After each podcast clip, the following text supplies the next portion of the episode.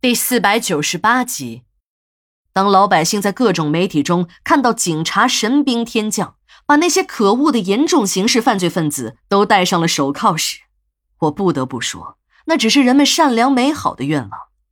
在世界各国公布的数据中，刑事案件侦破率最高的是日本，有百分之三十；欧美一些发达国家百分之十或更低。据不确定的外国媒体造谣。中国的刑事案件侦破率更低，只有可怜的一位数。但是本市曾经发布过一组数据，刑事案件的侦破率竟然高达百分之八十五。看到这组数字，我差点感动的笑喷出来。也许这些数字说出来，有些人自己都不信。一是为了请功，二就是为了搞假和谐了。我在殡仪馆工作了多年，虽然没有做过具体的统计。可日常的非正常死亡比例还是不低的。再说了，那些凶案的尸体和淹死的、摔死的尸体那是有区别的。尽管有些部门故意掩饰，可我们还是能一眼就看得出来。也许有很多人都不明白，殡仪馆为什么有部分业务还要执行保密条例？不就是烧个死人吗？有什么可保密的？嘿，你还真别较这个劲儿。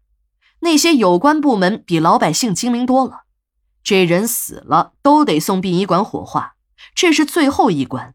如果弄不好，坏事儿也会坏在这一关。其实不用细说，大家都明白的。这确实是一桩大案子。如果从第一起案子说起，那是很多年以前的事儿了。市公安局的门前是一家医院。一个年轻漂亮的女护士在值夜班时下了一趟楼，就再也没有回来。几天后，医院报了案，民警迅速的进行了走访。据市公安局楼下一个昼夜服务的小卖部的店主说，在午夜十二点的时候，他曾经看到过有一个护士打扮的女人在医院的门口上了一辆出租车。由于距离远，路灯又昏暗，就没有看清样子。查了很久。警察也没有找到任何的线索，这个案子就成了悬案。这种案子由于没有尸体，也就只能是当成了失踪人口处理了。这只是一个开始，自此之后，警察便不断的接到报案，直至老金的老婆小林失踪，已经是第八个人了。由于第一起案子发生在九月十日，此系列的案子也被称为“九幺零人口失踪案”。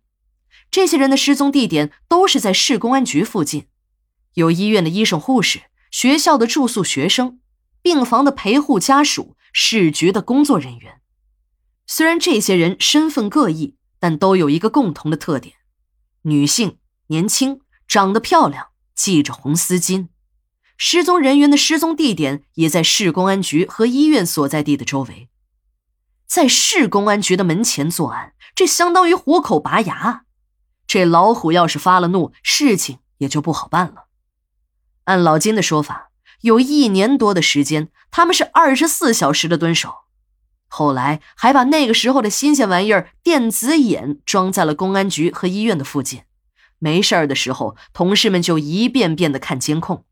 但这些措施并没有阻止人口的继续失踪，只不过这些案子在领导的干预下，不让再合并到九幺零人口失踪案中。所以，具体的失踪人数也已无从查起了。看得出来，持有这份卷宗副本的牛警官还是个有心人。在这本厚厚的卷宗中，有一些零散的插页也都是和九幺零案有关的失踪人口信息。